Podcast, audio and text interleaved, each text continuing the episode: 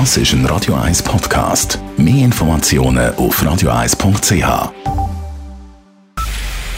Es ist 9 Uhr. Radio 1, der Tag in 3 Minuten. Mit dem Alles Kral. Die Schweiz ist mit ihrem Impfplan weiterhin auf Kurs. Man gehe weiterhin davon aus, die Ziele einhalten zu können, sagte BAG-Vizedirektorin Nora Kronik heute.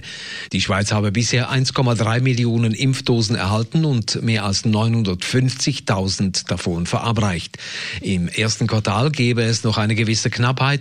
Für das zweite Quartal werde mit mehr Impfdosen gerechnet.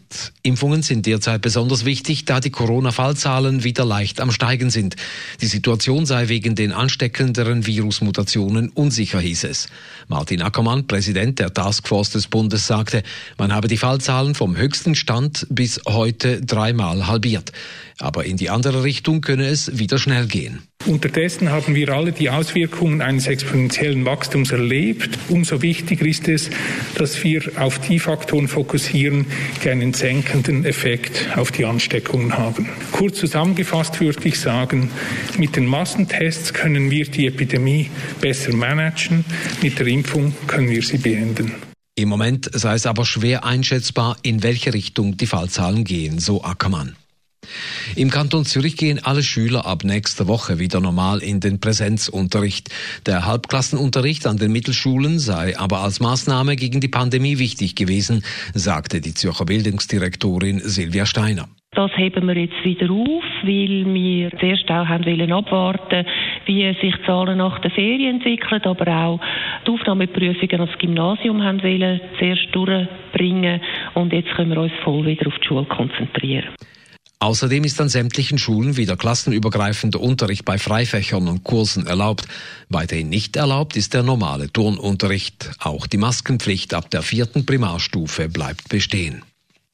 Die Stadtzürcher FDP will bei den Gesamterneuerungswahlen in einem Jahr einen dritten Sitz im Stadtrat erobern. Der Parteiausschuss will den Delegierten auch eine Frauenkandidatur vorlegen. Eine Kandidatin wird zurzeit durch eine Findungskommission evaluiert. Klar ist nun auch, dass die beiden bisherigen FDP-Stadträte erneut antreten werden. Nach Michael Baumer hat nun auch Filippo Leutenegger trotz seiner 68 Jahre eine erneute Kandidatur angekündigt.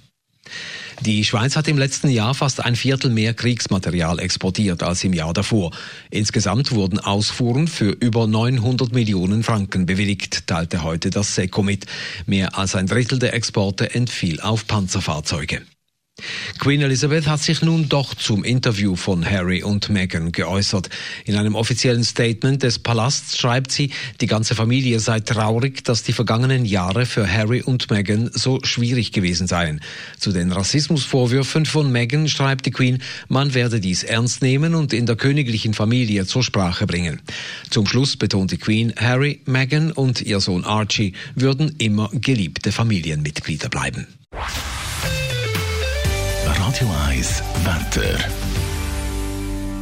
In der Nacht ist es meistens bewölkt. Morgen am Mittwoch dann veränderliches Wetter.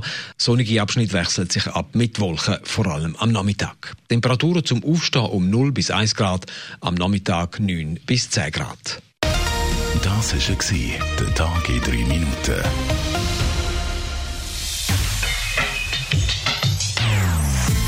Non-Stop Music auf Radio 1. Die besten Songs von allen Zeiten. Non-stop. Radio 1.